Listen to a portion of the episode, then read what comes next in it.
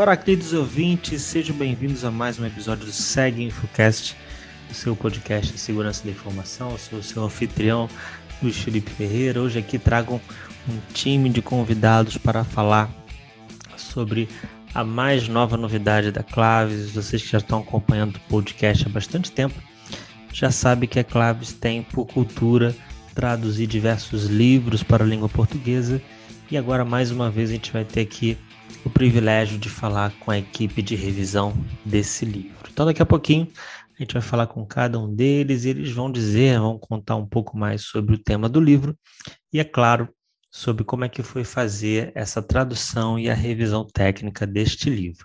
Mas eu trago aqui já os nossos convidados, né, já agradecendo aqui por eles terem aceito o convite. Já faço aqui a primeira convocação aqui, Antônio Borges. Tudo bem? Como é que você está? Boa noite, é, amigos, e boa noite aos nossos queridos ouvintes. Muito contente, né, por ver mais esse, esse trabalho aí realizado com a equipe de profissionais e, e contribuindo mais uma vez nesse grande projeto da Claves. Maravilha, seja muito bem-vindo. Seguindo aqui com a nossa listagem de revisores, Luciano Lima, já velho conhecido aqui do Segue Infocast, seja bem-vindo. Olá, Luiz. Olá, pessoal. Boa noite. Primeiramente, gostaria de agradecer mais uma vez aí a Claves, né, pelo, pelo convite. E estamos aí à disposição aí para poder compartilhar um pouco aí do trabalho que foi realizado nesse grupo aí. Maravilha, também compondo aqui o time de revisores, Rafael Machado, como vai? Seja muito bem-vindo. Obrigado, Luiz. Boa noite. É, também agradecer a, a, Claves e parabenizar a Claves pelo extenso trabalho que ela tem feito na, nesse esforço aí de trazer para o idioma português é, títulos muito importantes e referências aí na área de segurança da informação. Foi um prazer participar desse projeto e trabalhar junto aí com essas feras que compõem o time. Muito bacana. E por fim, Túlio Souza, seja muito bem-vindo. Olá, Luiz. Olá, ouvintes, meus amigos aí da, do nosso grupo de tradução. É, agradeço novamente a Claves essa outra oportunidade de poder trabalhar com uma tradução e revisão técnica de um, um livro de ponta da, do mercado de segurança cibernética, segurança da informação. Então, uma, parabéns, parabéns, né, Claves, o Rafael falou muito bem, né, por conduzir esses projetos de divulgação da mentalidade de segurança e muito obrigado e parabéns à nossa equipe que realizou mais esse projeto de maneira brilhante, tá? Vamos, vamos com tudo.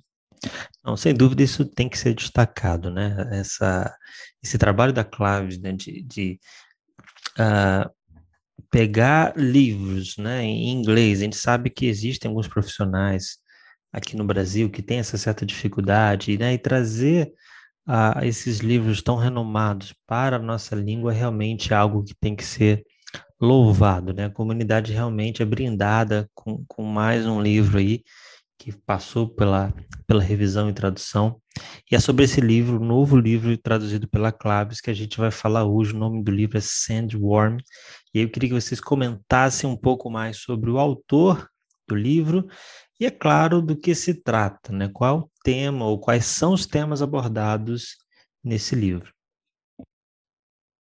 Bom, Luiz, eu vou, vou falar, comentar sobre esses pontos né, importantes. O, o autor, é o Andy Greenberg, ele é um escritor sênior da revista Wired. Ele escreve sobre vários temas relacionados à nossa área de segurança, privacidade, liberdade de informação e a própria cultura hacker. Ele é autor de alguns outros livros, é um repórter investigativo que trouxe aqui dentro desse livro do Sandworm uma pesquisa enorme que, que ele realizou em relação a, a, assuntos dessa área de segurança cibernética relacionados ao grupo Sandworm. A gente vai comentar sobre esse grupo daqui a pouquinho, né? E esse livro ele traz uma, uma abordagem é, desses assuntos que estão no nosso cotidiano atualmente: guerra cibernética, é, influência né, dos atores estatais e não estatais nesse conflito cibernético, malwares como um todo, a sua, como, por exemplo, o ransomware que agora a gente está vendo aí na mídia é, e já vimos, já acompanhamos esse esse tipo de ataque em outros tempos e agora realmente ele tem tem sido o foco aí das reportagens, né?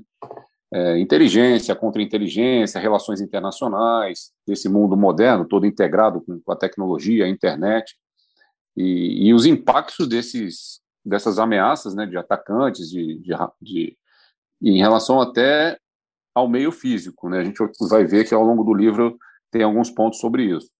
É, o uso do domínio cibernético, na realidade, como possibilidade de influenciar outro Estado num conflito não declarado. É, é, esse é o ponto do livro, né? E ele consegue investigar e trazer de, detalhes importantes, técnicos e não técnicos, que abordam toda essa história de conflitos cibernéticos recentes, desde a Ucrânia, é, do problema da, da Ucrânia. Ele cita alguns outros que a gente vai comentar aqui, é, mas é bem interessante. Tá? É um assunto moderno, tem ocorrido e cada vez mais a gente tem visto na mídia problemas relacionados é, com esse tipo de, de atacantes patrocinados por um Estado-nação. Né? Então, é, esse é o, é o tema base do livro.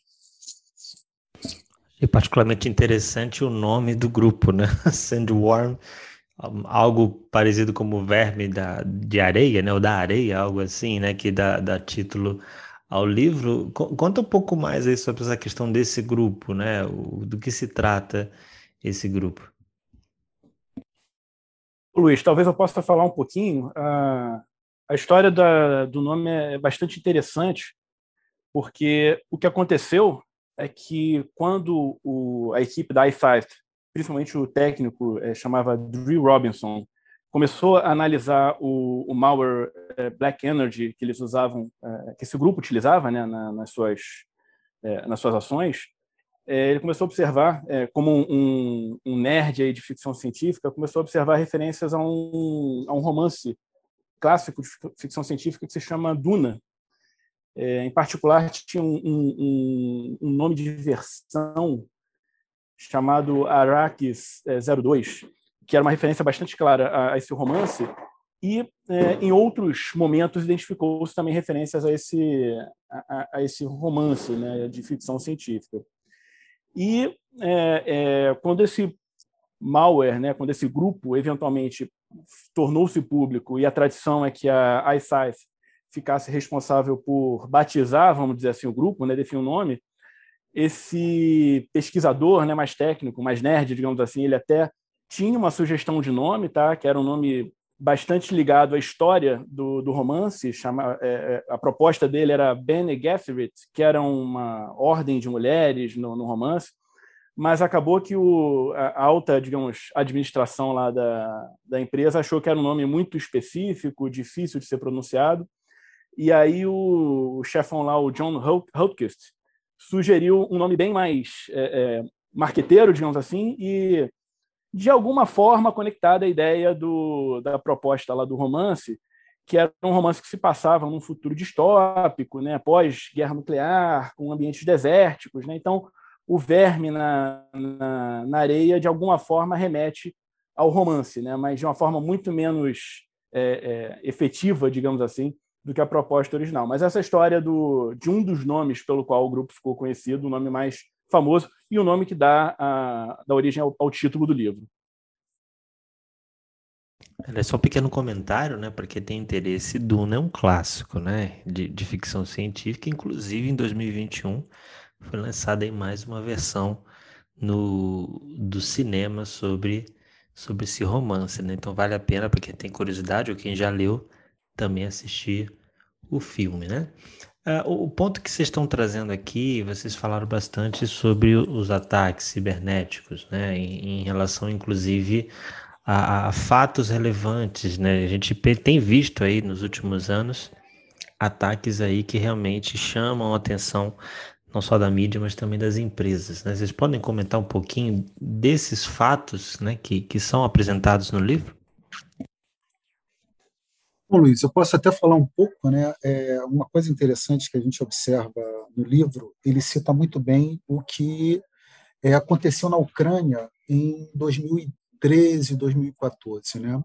A Rússia, ela, ela utilizou a Ucrânia como um grande laboratório, né? Como um grande é, ambiente para testar os seus ataques hackers, né? Então, todo no ano de 2013, 2014, até antes da, da invasão ali da Crimeia, é, é, os hackers russos, né? E aí é, onde os, esses worms, né, como o Rafael comentou muito bem, foram descobertos, né? É, eles utilizaram a Ucrânia como um grande laboratório, né? E se tornaram especialistas é, no ataque à parte elétrica, né, aos sistemas elétricos.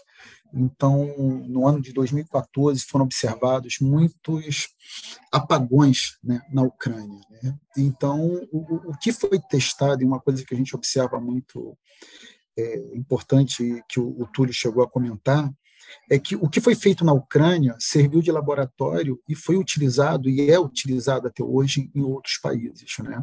Então, quando a gente fala ali de, de, de uma, um apoio estatal a grupos hackers, né, é, a gente vê isso muito bem claro ali com o que aconteceu com a Ucrânia. Né? Uma coisa até bastante interessante, né, é, 2014, né, assim, logo em seguida que o, o presidente né, do país, o Viktor Yanukovych, é, ele era o presidente que era apoiado pelo crime, ele foi, ele saiu de, de cena, né, ele não conseguiu é, a sua eleição, é, logo em seguida que ele saiu, a, a península lá da, da Crimeia ela foi invadida.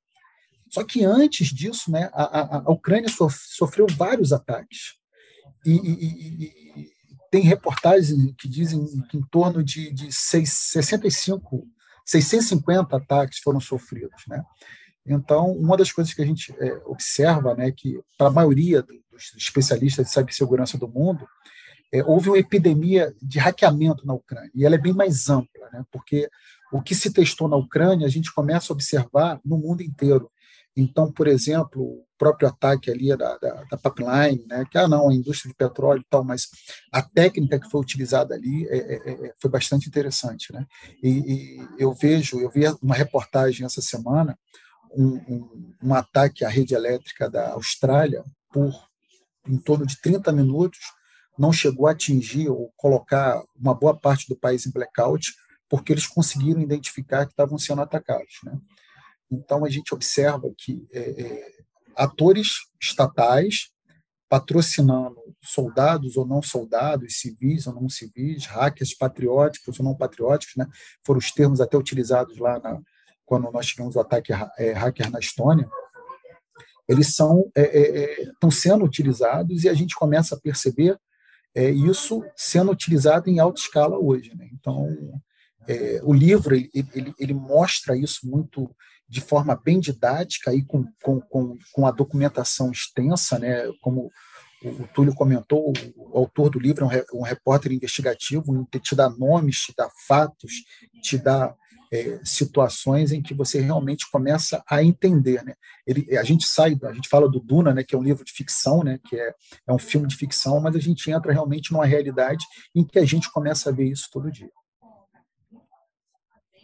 E, e, o ponto que você comentou me fez lembrar, né, agora aproveitando que nós estamos falando dos livros que a Claves já traduziu, do Guerra Cibernética, né, que já se falava dessa questão né, do uso de, de ataques cibernéticos como, como armas aí já utilizadas não somente por criminosos, mas também por países, etc.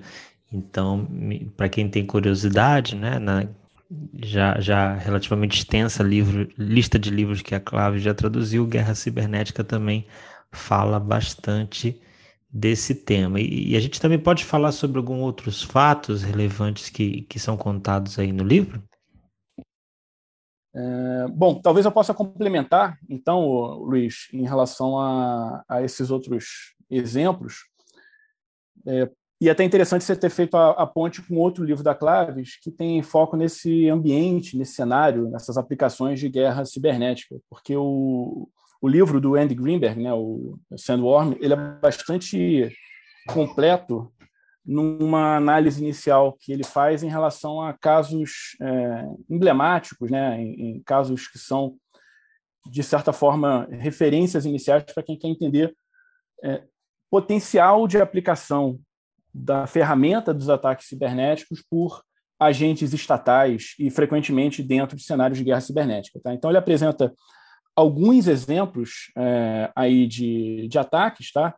E de estudos até, né? Até o primeiro exemplo que ele apresenta é, é um exemplo bastante referenciado na literatura, inclusive científica, é um estudo que ficou conhecido como Aurora, tá? onde pesquisadores do governo, é, atuando no laboratório de Idaho, né, perto ali de Idaho Falls, é, demonstraram, fizeram um, um, uma prova de conceito em relação à possibilidade de um ataque que tem origem no cenário cibernético ser capaz de causar impacto físico.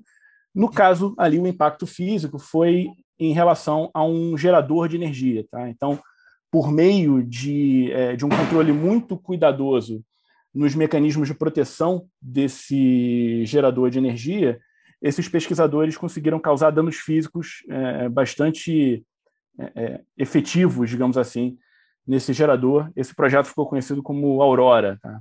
É, outros exemplos que são mencionados na, na parte inicial ainda do livro é o caso do Moonlight Maze, que é um caso famoso de vazamento de informações é, importantes dos Estados Unidos. Né? Isso envolveu é, é, por exemplo, informações de governo, informações da, da NASA.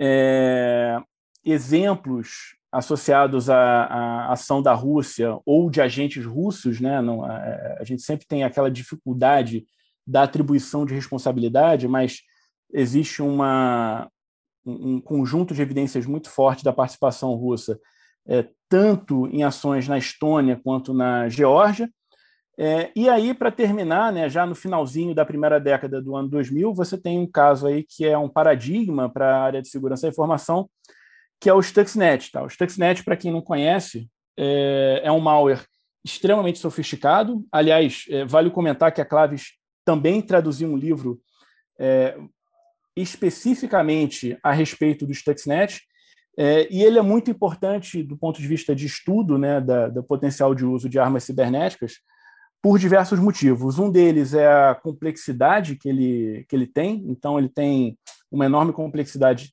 tanto em relação aos mecanismos de propagação, quanto em relação ao seu payload, né, que é a sua capacidade de é, efetuar dano. É, e ele também é muito importante pelo tipo de aplicação que ele teve. Tá? Então, ele foi um malware que foi construído, e hoje se sabe, por conta dos estudos que foram desenvolvidos, né, ele foi um malware desenvolvido especificamente para sabotar é, o programa nuclear iraniano e, mais especificamente ainda, para causar dano físico em alguns equipamentos da planta de enriquecimento de urânio de uma usina em Natanz, tá? que é uma usina lá, em, lá no Irã. Então, esse preâmbulo do livro, digamos assim, ele, de certa forma, conta uma história sobre como, ao longo dessa primeira década de, do ano 2000, a, é, é, do milênio 2000, é, percebeu-se, é, os agentes estatais foram percebendo a importância e o poder que essas armas cibernéticas é, podem ter em ações de interesse é, do Estado. E, e, complementando o que o Rafael citou, para quem tem interesse em saber um pouquinho mais sobre esse assunto, o livro é o Contagem Regressiva até Zero Day, da jornalista Kim Zetter, que foi traduzido também pela equipe da Claves, né? Uh, o grupo, o, o, o, grupo é ótimo. O livro também fala um pouco sobre a, a, evolução do grupo, né? Vocês falaram aí da origem dele, mas o livro também fala um pouco como o grupo evoluiu, né? E, e quais foram as principais ações desse grupo? Vocês podem comentar? Sim, eu posso é, fazer esse comentário aí, Luiz. É, esse grupo, né, ele foi nomeado inicialmente ali como Shadow Brokers, né, e provavelmente esse grupo ele foi patrocinado por um Estado-nação, né, e no início muitos pensavam que era um grupo de cybercriminosos, né, mas na verdade ele tinha todo o envolvimento de Estado-nação por trás ali, né. Eles tiveram como objetivo inicial ali de atacar a NSA, né, para justamente é, acredito eu, para provar ao mundo né, que eles tinham mais capacidades técnicas e conhecimentos que a própria NSA, né? Até parafraseando aí, né, na, acredito que eles tentaram aí de alguma forma envergonhar a, NSA, assim seguindo um pouco a linha do Snowden ali, para mostrar para o mundo que a NSA ainda continuava tendo armas, cyberarmas, né, que ninguém imaginava o poder que eles tinham em mãos, né? que tanto era utilizado para fazer coletas e acessos é, nos Estados Unidos como em qualquer outro país aí que fosse alvo deles, né? O, Shadow Brokers, né? Eles conseguiram aí é, após a, a, invasão à, NSA é, ter acesso a um arsenal de ferramentas aí que até então era desconhecido né, pelo público, né? E aí eles fizeram uma, uma divulgação desse material né, publicamente. Inicialmente, eles começaram ali fazendo um leilão via Twitter né, para vender inicialmente essas armas, mas, segundo o autor ali, é, a intenção não era financeira, né, era mais provocar ali algum manifesto, algum movimento ali com relação a, essa descoberta, né. Então, inicialmente, eles colocaram ali é, disponível né, para o público, né, o público que tivesse interesse, ferramentas que usavam é, técnicas para explorar zero days para fazer ataques em soluções de firewall, por, por exemplo. Né. E na época, né, coincidentemente ali ou não, o, o próprio Snowden né, tweetou né, falando que ele acreditava que o grupo Shadow Brokers era um, um grupo russo, né, que havia roubado essas ferramentas da NSA a, é, de um servidor que eles consideram como um servidor stage, né, que era utilizado é, em um grupo avançado de operações de hacking da agência da NSA. Interessante que um pouco mais à frente, né, o, o autor ele fala do famoso Eternal Blue, né?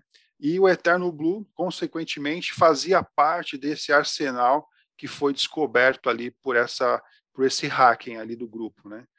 E só lembrando, né, para quem é, de repente ficou esquecido na memória aí, porque faz um tempinho, ou que não conhece sobre a, o Eternal Blue, ele foi projetado para explorar vulnerabilidades de zero days no Windows, né, é, na uma feature do SMB, né, que era presente praticamente todas as versões do, do Windows na época. E, um, e, o autor ele comenta que na, no episódio que teve esse evento, a, a, Microsoft tinha disponibilizado uma correção um mês antes desse vazamento do Shadow Brokers, e que mais tarde, né, o jornal do Washington Post confirmaria que a, a NSA tinha, de, de, alguma forma, avisado né, a Microsoft sobre essa falha, mas que porque eles descobriram né, que o Eternal Blue fazia parte desse arsenal que tinha sido roubado. Então, dá para vocês entenderem aí a complexidade né, que, que, que, era todo esse arsenal que foi roubado, que foi acessado por esse grupo, né, e um dia para a noite ficou disponível publicamente. E, e, só complementando, Luciana, lembrando também que o Eternal Blue foi o exploit utilizado no Anacry, Exatamente. Lá em maio de 2017, né? Que tem muita gente que até Exatamente. hoje você fala WannaCry, o pessoal tá até arrepio, né? Mas foi sem dúvida, né, é, utilizado naquela, naquela ocasião. Bem, bem, lembrado, Luiz. Eu ia comentar exatamente esse ponto que muitos é, não, não fizeram essa conexão na época, né?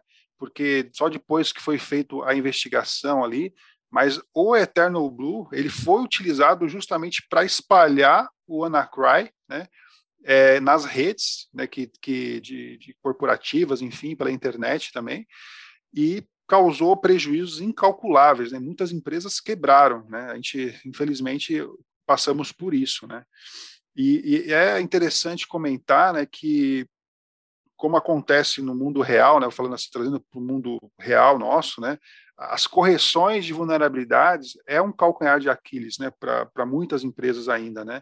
É, a gente sabe que o processo de correção, de, de, de, eliminação de uma vulnerabilidade pode demorar meses ou até anos né, em, em, alguns lugares, né, pela complexidade do ambiente ou por falta de pessoas. Né, e automaticamente os atacantes, né, seja eles os cybercriminosos patrocinados ou, ou independentes, eles aproveitam né, dessa fragilidade e fazem os estragos que nós vemos aí constantemente, né? E só para terminar aqui, o Luiz, é, rapidamente aqui, indo mais à frente, né, o, o, autor ele fala de uma ferramenta muito poderosa também, que é o Mimikatz, né? É interessante lembrar que muita gente talvez é, escuta falar sobre essa ferramenta, mas não sabe muito a história dela, né? E aí, o autor traz a narrativa né, de quem criou, né, quem, como que foi o desenrolar dessa ferramenta. Então, rapidamente aqui, só para fazer um resumo, né?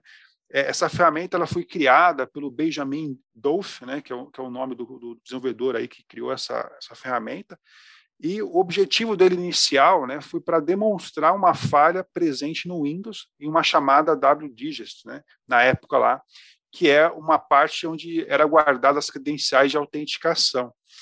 E inicialmente, e, e, o, e, o, autor ele comenta que foi uma narrativa do próprio desenvolvedor que o objetivo dele era simplesmente fazer uma, uma prova de conceito e demonstrar para a Microsoft e para o mundo né, que existia esse problema. Né? Então, inicialmente, ele teve um contato, obviamente, com a Microsoft, né, seguindo os protocolos aí de pesquisador, aí, de, de, de malware e, ou de vulnerabilidades, enfim, e ele fez esse contato inicial com a Microsoft em 2011, na época ali, e apontou esse problema. E a Microsoft falou assim: não, isso aqui não é um problema, é, você está é, equivocado ou está exagerando aí no, no, seu ponto de vista aí, e não resolveram na época esse problema, né? E depois, depois que ele apresentou essa prova de conceito público, né, foi a público que apresentou, ele começou a observar que em alguns fóruns chineses, né, o pessoal já estava tentando de alguma forma fazer uma engenharia reversa na ferramenta dele. E indo mais à frente ali, ele depois ele conta que essa ferramenta acabou sendo utilizada é, contra uma empresa de autoridade certificadora, né, conhecida, o nome dela na, na, época era a Diginotar, porque ela foi encerrada, infelizmente, né, ela sofreu um, um ataque de hacker ali, e o diz, né, a história aí que o foi patrocinado provavelmente pelo governo iraniano para espionar os, os os iranianos na época ali. E, consequentemente, é, essa empresa veio à falência após esse incidente, lamentavelmente, né? E para fechar aqui né, na questão né, do, do, do Mimikatz, o, o Dolph ele recebeu um convite para participar de uma conferência lá na, em Moscou, né, chamada Positive Hack Days ali. E depois da palestra ele foi, ele foi abordado, né, por, por um homem de terra que exigiu né, o código-fonte ali do Mimikatz em um pendrive. Ele não, não vendo muita alternativa ali, ele cedeu, né, ele passou essa, essa cópia, mas assim que ele deixou a Rússia, ele publicou o código-fonte né, para que todos pudessem ter o acesso, até para que é, a, a, a, área de segurança, né, o, as, o, o mercado pudesse ter acesso para poder se defender contra futuros ataques, né, porque o objetivo ali pelo que nós podemos observar que quem queria ter posse dessa ferramenta queria melhorar ou customizar ela de alguma forma. Né? E aí ele, temendo pela sua segurança física, ele fez a, a publicação em um repositório GitHub ali na época. Então, esses são, acho que, os, os fatos ali mais relevantes, né, que, que é citado ali no capítulo 4, que o, o autor ele, ele cita como a apoteose, né, que é bem interessante sobre esses, essas ferramentas e esses hackings que, que ocorreram. É, é, Luciano, complementando, é, é nessa sequência, né, é, tem o, uma campanha também de um grande ataque cibernético, considerado um dos mais devastadores no, no, mundo recente, né, é a campanha do NotPetya, ou NoPetya. Ele usa toda essa tecnologia que o Luciano descreveu, do Eternal Blue e demais, e, e realmente ele aproveita isso daí para contra a Ucrânia, é uma ação novamente na Ucrânia em 2017, que se perde o controle dos ataques e esses ataques acabam alcançando outros países, outros estados, afetando diversas empresas aí no mundo inteiro, como a gente tem o caso da Maersk, que é um, é um caso emblemático da, da indústria marítima, é uma da, da, das maiores companhias marítimas internacionais, ela sofreu uma paralisação enorme por causa desse ataque. Não foi direcionado a ela, mas foi um efeito colateral né, das ações contra a Ucrânia. E realmente é, toda essa base técnica utilizada nesses ataques pelos russos acabaram é, afetando todo o mundo ocidental, praticamente. Né? Então, várias empresas sofreram e realmente esse último do NotPetya, a gente tem até um artigo no SegInfo que comenta esse caso do Maersk, do ataque contra a empresa, né, que acabou sofrendo. É bem interessante, vale a pena ler é, e se aprofundar um pouco mais nesse tema. Aí eles chegam na conclusão que realmente não tem fronteira. A internet é muito difícil você controlar um ataque, além desse ponto que o Luciano comentou, né, da, e do Rafael também comentou, da atribuição de, de responsabilidades, é muito difícil, né? E, e, e tem o, o, problema do efeito colateral desses grandes ataques de influências de, de ataques patrocinados né, por nações. Perfeito, né? realmente vários exemplos aí que, que o livro traz, e, e o livro também tem algo interessante, que ele trata um tema que é um tema delicado, um tema complexo, né? Que é a questão, vocês até já citaram alguns exemplos, da participação, do envolvimento do, de estados com esse grupo. Quem é que pode comentar um pouquinho sobre esse tema? Bom, eu posso falar um pouco sobre isso. Né? Um, uma coisa que a gente observa, né, e, e hoje isso é muito, muito claro, né, é a, a, própria indústria da cibersegurança, né, ela, ela sempre fala do problema da atribuição. Né? é, onde os, os, hackers distantes, onde de onde as operações é, são, são utilizadas. Né? Então, é, é, os, os, próprios ataques sofisticados, né? e a gente vê isso muito bem claro no livro Contagem Regressiva do Zero Day, que fala sobre o Stutnet, é, por mais recurso que os hackers possam ter, se eles não tiverem um patrocínio maior, se eles não tiverem uma, um, alguém por trás financiando isso, é, é difícil você ter um, um ORM com a, com a complexidade dessa. Né? O grande problema né, é que você hoje não consegue provar, ou, ou até mesmo o próprio Stutnet né, é o grande é a grande incógnita, né? Todo mundo diz, né? A comunidade de cibersegurança diz que os Estados Unidos e, e Israel patrocinaram, né, criaram esse ORM, porque o objetivo principal, o objetivo bem claro dele, era enfraquecer ou destruir o, o, o sistema é, nuclear é, iraniano. Né? Então, é essa, essa grande. É, a gente percebe hoje, a gente fala hoje muito das APTs, né, que são são ações persistentes, né? E, e, normalmente o APT ele é patrocinado por, por um estado, né? Então a gente observa ali, né? Até com relação ao Sandworm, né? É, alguns analistas americanos né, é, identificaram que os alvos do, do Sandworm né, iam além do Atlântico, né, eles não, não, estavam somente ali na Ucrânia, ou a Rússia testando isso na Ucrânia. Né. E uma das coisas interessantes, né, que no começo de 2014, está bem claro ali no livro, né, o governo dos Estados Unidos eles chegaram a relatar que, que hackers haviam plantado né, um, um worm que atacava os sistemas energéticos é, em redes americanas, tanto de água quanto de eletricidade, né? E com base nas investigações que foram realizadas né, pela empresa FireEar, que foi, ela foi capaz né, de é, ligar os worms que foram implantados a esse grupo Sandworm. Né? E uma das coisas que é interessante que a gente pode destacar é que é, hoje, você pode ter utilizar terceiros ou patrocinar terceiros para a realização desses ataques cibernéticos, né?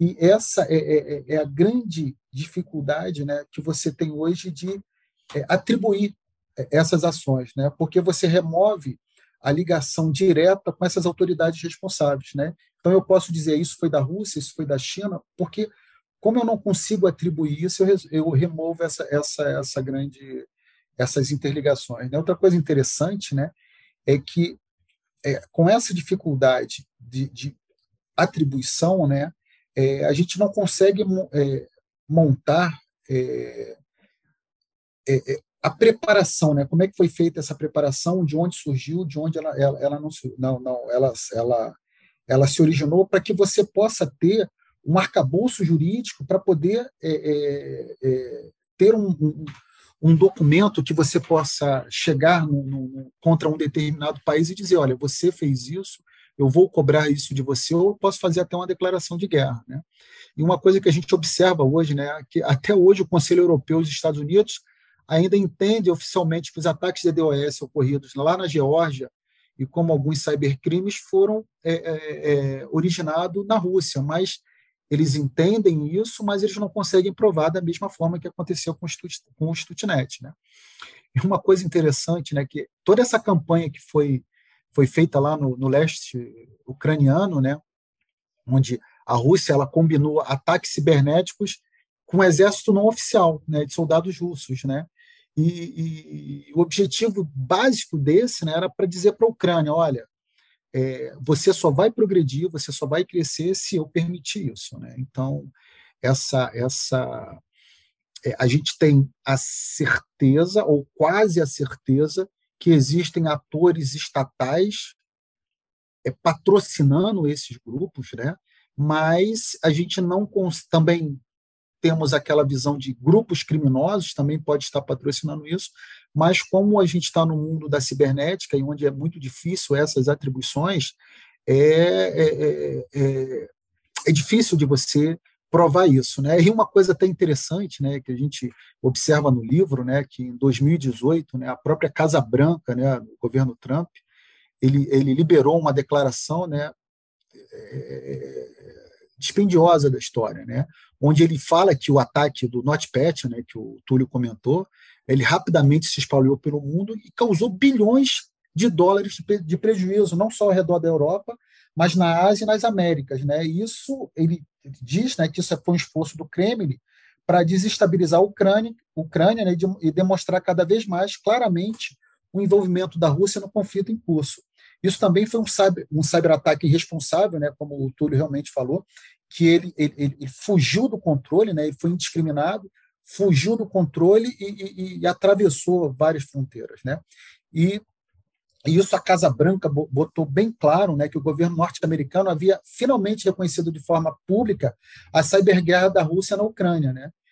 Logicamente que o Kremlin, é, claro, negou isso de, de qualquer maneira, mas a gente começa a perceber que se você não tem um governo ou, ou uma, um, um, um, grupo sendo patrocinado com recursos, você realmente não consegue é, atingir o seu objetivo. Né? E quando a gente fala de Rússia, né, a gente tem um, um, um grupo da Rússia que é o GRU.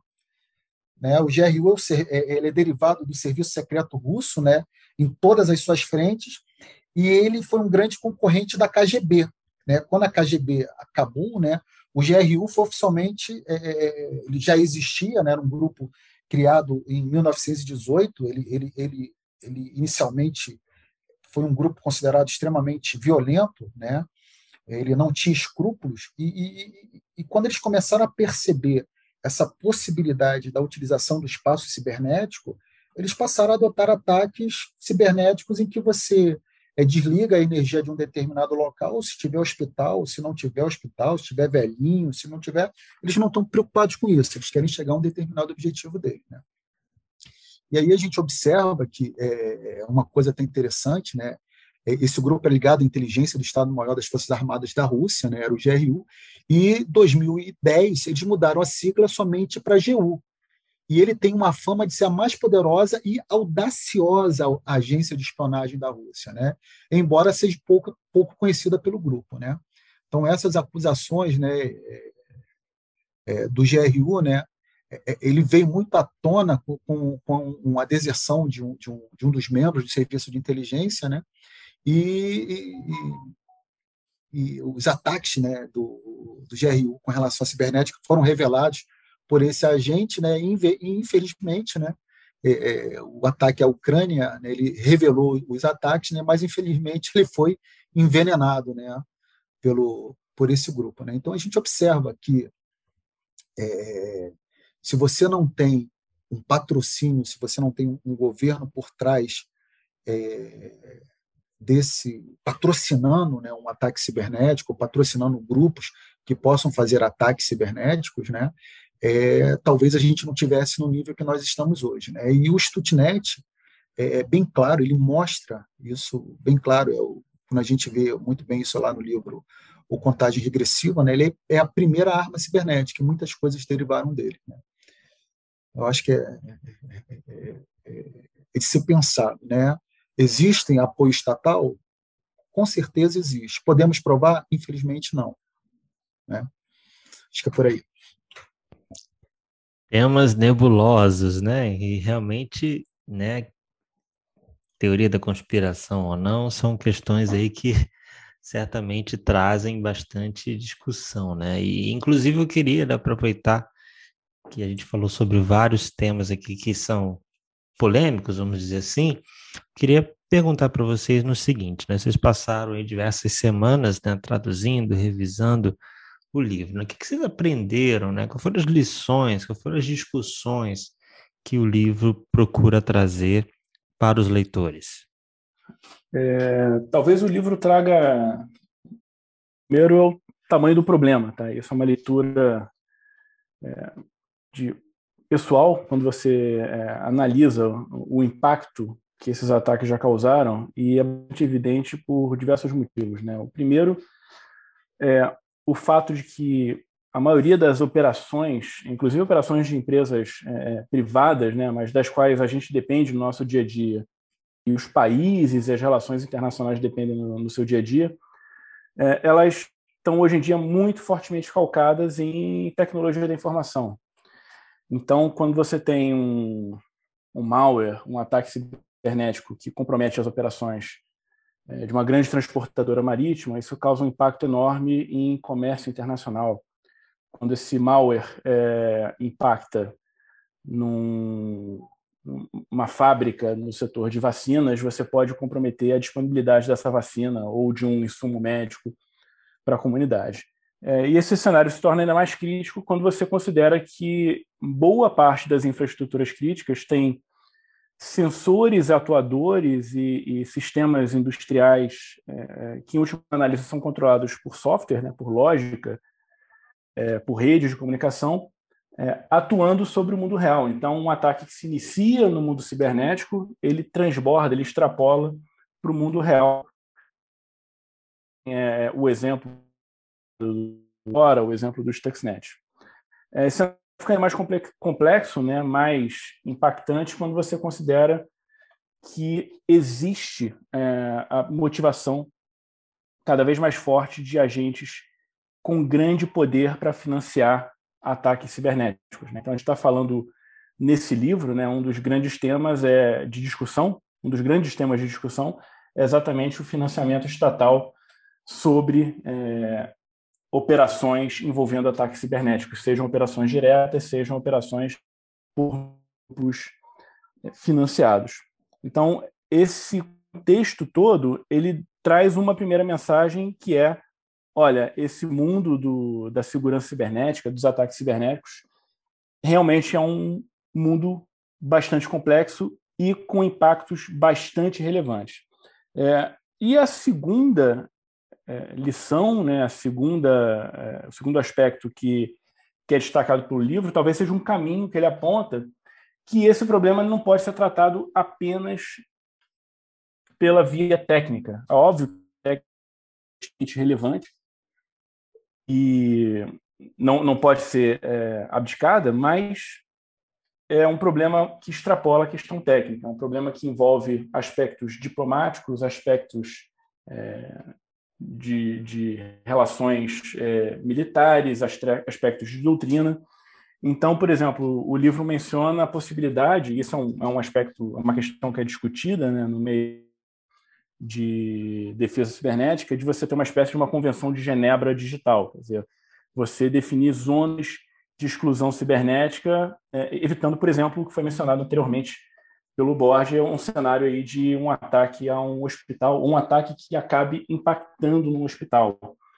É, possivelmente você caminhar no sentido de cenários onde você tem inspeções para você minimizar a possibilidade de você ter países desenvolvendo armas cibernéticas de grande impacto ou de impactos inaceitáveis que caracterizem, por exemplo, é, é, é um crime de guerra. Então, você precisa caminhar, essa eu diria que seria a segunda lição, né? Você precisa, o mundo precisa caminhar numa estratégia um pouco menos técnica, talvez, um pouco mais diplomática sobre como tratar esses problemas associados a algo que já está aí. Dizer, os ataques cibernéticos, as armas cibernéticas já estão disponíveis, já estão sendo utilizadas, então cabe aos estados e espera-se que os estados responsáveis, os estados democráticos, eventualmente assumam as suas responsabilidades, é, assumam, inclusive, eventuais participações em ações que já aconteceram e busquem a conversa para caminhar num, num, caminhar para um estado onde você tenha um, a existência dessas, dessas armas, mas a existência que não comprometa o bem-estar das, das sociedades. É, eu concordo com o Rafael. É, esse, esse ponto é bastante crítico, né? Eu vejo que o autor ele quis trazer um, acho uma visão assim que estamos num momento bem delicado aí, né, de da, das guerras cibernéticas, né? E, e automaticamente, né, nós vemos no mundo real, vamos falar assim, no nosso dia a dia, que muitas empresas é, é, sofrem, né, de forma direta ou indiretamente, quando esses ataques eles extrapolam os seus alvos, né? Porque muitas vezes é, é o atacante ele faz um ataque direcionado para atingir uma empresa ou um país ou, ou, uma região específica, mas como foi relatado, muitas vezes isso se perde, ele se espalha de uma forma que acaba pegando grandes regiões, grandes é, países ou continentes aí no, caso, né? Então eu vejo que a, as empresas precisam é, se dedicar um pouco mais aí com as proteções, não só o, o, o básico, né, que, que nós vemos no dia a dia, mas tentar melhorar aí a segurança para não sofrer tanto aí com, com coisas que nós vemos depois que passa aquela o tsunami, né? Nós vemos que em muitos casos era, era fazer uma proteção adicional ou aplicar um patch que já existia uma correção, né? E é visto que muitas vezes o básico não é feito. Então, eu acho que podemos tirar aí para quem é da área de segurança, né? Para quem pretende vir para a área aí, como uma lição aprendida, né, para reforçar cada vez mais que a gente não pode baixar a guarda, né? Temos que estar sempre atentos e sempre alertas aí para esses ataques que podem surgir a qualquer momento. Infelizmente tem alguns que a gente vai infelizmente passar por desconhecer ou por não ter como evitar, mas existem muitos outros que eu acredito que poderiam ser evitados, né?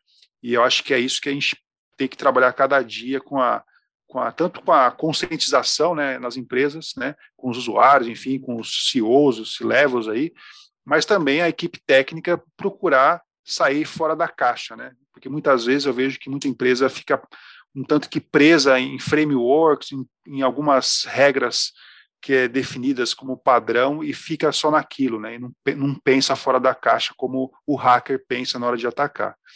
Então acho que essas são as lições que eu aprendi nessa leitura aí do livro.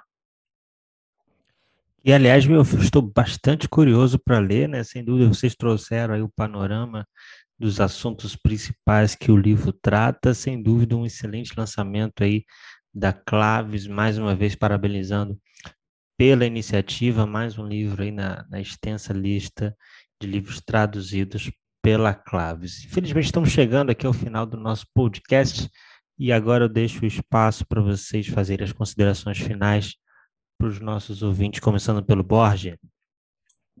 Bom, bom é, Luiz Felipe, agradeço, mais uma vez agradeço aí a Claves por, por essa, essa oportunidade, né, e uma das coisas que eu, eu, uma mensagem que eu deixo, né, desde o primeiro livro, o Guerra Cibernética, e, eu acho que a gente está fechando uma trilogia um, com o Sandy Warner, é, inicialmente a gente tinha uma teoria né, no, no, Guerra Cibernética, depois o Stuttnet nos colocou à luz né, de que é, a coisa saía do papel e estava no mundo real. Aí o lançamento que nós tivemos esse ano do, do, do Quinto Domínio, né, que é uma continuação a, a mais aí de mostrando a parte de como o mundo hoje vive a, atual guerra cibernética e, e, o Sandworm, você vê a realidade acontecendo. Né? O, quem lê o livro vai, vai, vai compreender muito bem, mesmo para quem é da área de cyber, para nós que somos da área de cibersegurança, é, é uma realidade em que a gente começa a ficar com os cabelos brancos, a gente vê a coisa acontecendo. E para quem não é da área, ele começa a entender que o que que tá, o que que está por trás do computador, o que que está por trás dos ataques que nós temos sofrido, sofrendo hoje, né? O Rafael e o, e o Luciano citaram muito bem aí é que hoje o mundo ele tem que se preocupar. Hoje os grandes dirigentes, as, as, as os, o mundo como um todo, né, a própria Convenção de Genebra, a própria ONU, ela, a gente tem que ter um limite, né, até onde eu posso ir, até onde é, um ataque pode ser é, pode atingir alguém, né? Então, puxando aí um pouco até para a área militar, né, que eu, eu, faço parte, ainda faço parte da turnativa, é, o Brasil hoje está se preocupando com isso, né? a gente tem ali o Comando de Defesa Cibernética preocupado com isso, o próprio Gabinete de Segurança Institucional da Presidência da República preocupado com isso, né? os exercícios que a gente tem realizado esse ano com o próprio Guardião Cibernético, onde a gente tem que proteger e tem que ter resiliência nas nossas infraestruturas críticas. Então, o livro mostra isso bem claro, né? Para quem lê o livro, ele vai se preocupar, ele vai entender que isso não é história de ficção, isso não é coisas de, de, de história de Spielberg ou de Hollywood, de filmes de Hollywood. Isso acontece, a preocupação com a segurança ela é constante e hoje, né, eu digo que o ransomware, né, ele materializa é, os pior, o pior sonho ou pior pesadelo do, de qualquer CEO, de qualquer gerente de, de, de, de uma grande, de qualquer gerente de um CPD, né?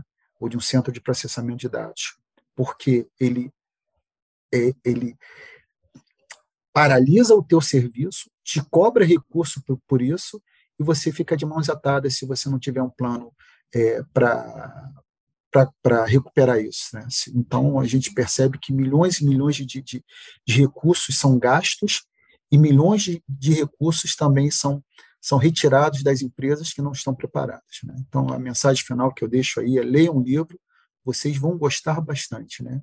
É uma história é, envolvente. E, mais uma vez, parabéns a Claves e parabéns ao grupo. Foi um projeto muito bom de trabalhar e eu fiquei muito feliz com o resultado final. Maravilha. Luciano, suas considerações para os nossos ouvintes? Legal, Luiz. Obrigado aí mais uma vez pelo convite, a Claves, né, ao Rafael, ao Túlio, ao Borges e também ao, ao Bruno, que sempre está lembrando de nós aí sobre esses temas. É, para não ser repetitivo, né, assim, eu concordo aí com, com tudo que o, o Borges comentou, né, é, só complementando ali um pequeno detalhe ali, eu acho que é uma lição é, rica, né? Uma história bem real aí do que já ocorreu, né? E o que nós podemos esperar para o futuro, né? Porque eu acredito na minha visão aí que nós estamos só começando é, esse mundo de guerra cibernética, né? Infelizmente, é, nós teremos aí muitos episódios ainda por vir, né? E nós temos que nos estar preparados, né? Não podemos ficar parados aí esperando que é, o, o, erro, né, de, de, de muitas vezes ou, ou, não se preparar de forma adequada vai nos ensinar com uma lição, lição dolorida, né? De como muitas empresas acabam passando por situações que nem o, o Borges comentou, né? Sofre com ransom e depois ela faz investimentos, depois ela, ela corre atrás ali para poder se proteger, né? Então eu acho que essa onda de ransomware veio para dar uma chacoalhada aí no mercado, né? Para o pessoal dar uma, uma acordada ali e começar a se, se mobilizar para criar realmente proteções, né? É, começando no mundo corporativo e automaticamente isso está refletindo para as nações, né? Então, eu acho que temos muito a aprender com, com esse livro, né? Eu mesmo aprendi bastante coisa aí e acredito que os leitores vão adorar essa, essa leitura, porque é, eu confesso que eu li em um dia a versão em inglês e depois que a versão traduzida também foi na sequência também. Então, vocês vão. Vai ser difícil começar a leitura e não parar, né? Esse é, é o recado que eu quero deixar para vocês aí. Maravilha. Rafael, é a sua vez. Bom, Borges e o Luciano já falaram muito bem aí é, a respeito do, do livro e do, dos temas que foram tratados pelo livro. Talvez eu, eu puxe um gancho específico que é dentro desse cenário onde a gente tem uma perspectiva cada vez maior de complexidade dos ataques, né? afinal, é, é, o, o, o exploit que foi desenvolvido por uma agência estatal e que talvez tenha sido roubado ou desviado por um grupo financiado por um outro estado, eventualmente vai a público para gerar um malware que vai atacar é, e comprometer a, a, economia e comprometer a operação de grandes empresas. Então, um cenário com esse tipo de complexidade, é, talvez o controle número um no qual todo mundo deveria estar pensando em investir é o controle da educação, é o controle da, do treinamento, é o controle da conscientização das pessoas. Esse é um excelente ponto de partida para você é, mitigar riscos e reduzir um pouquinho, pelo menos, a probabilidade de que você venha a ser vítima de um desses, desses grandes ataques, né, dessas ferramentas. Então, nesse sentido, é, o que eu posso fazer simplesmente é, é agradecer mais uma vez é, a Claves por poder participar desse projeto e parabenizar por justamente ela estar atuando nesse controle que talvez seja o controle aí mais efetivo na mitigação dos riscos cibernéticos. Sem dúvida, né? E para fechar, Túlio, é a sua vez, suas considerações finais. Bom, o pessoal já comentou muitos detalhes importantes né, em relação ao livro, concordo com todos eles. É, e realmente o livro é um thriller que você começa a ler, você não quer parar de ler, que nem o Luciano comentou, mas ele não é ficção.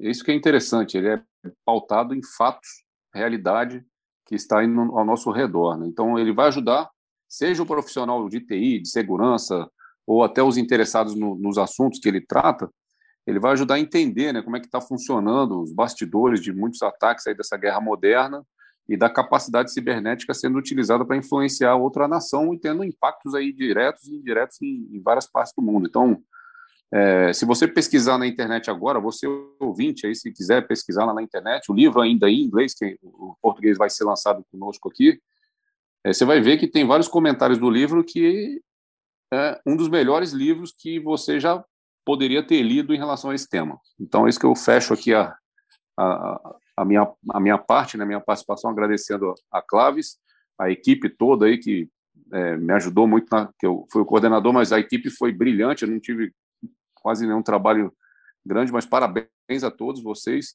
parabéns a, a Claves e espero que todos tenham a oportunidade de ler esse livro que é excelente, vale a leitura em cada página. Então faço um convite a você que está nos ouvindo a adquirir o livro Sandworm, que em breve será lançado aqui pela Claves. Agradecendo mais uma vez aqui a presença de todos, né, que se aceitaram aqui o nosso convite para mais um episódio do Seg Infocast. É, sem dúvida, é, é, um, é um tema muito relevante. A gente tem acompanhado aí os ataques, corrida armamentista, o ransomware, o impacto dos ransomwares nas empresas, enfim. Você precisa estar é, ciente do que está acontecendo. Como o pessoal falou, não é um livro de ficção, é um livro vida real. Então, portanto, você, profissional de segurança da informação ou não, ou alguém simpatizante do tema, precisa estar bem informado e a sugestão justamente o livro Sandworms será lançado em breve. Então, fique ligado aqui no Segue Infocast, fique ligado no portal Segue Info para mais informações. Mais uma vez agradecendo a todos e principalmente a Clave Segurança da Informação. Eu me despeço aqui agradecendo o seu, seu carinho, a sua audiência. Até o próximo episódio do Segue Infocast. Tchau, tchau, pessoal. grande abraço.